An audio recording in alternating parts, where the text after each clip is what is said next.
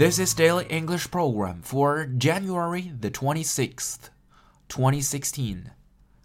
The term for today is have a crush on somebody.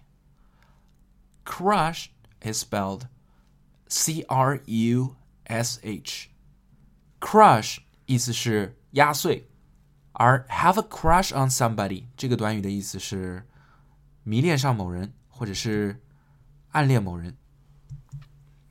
I've been having a crush on my best friend's girlfriend. What am I supposed to do? 我一直暗恋着我好友的女朋友，我该怎么办呢？I've been having a crush on my best friend's girlfriend. What am I supposed to do?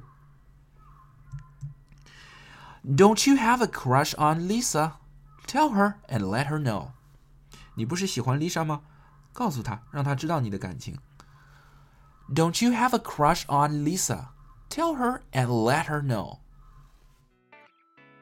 For more video series of my show, please check out my website at tubeguy.com or follow us on WeChat.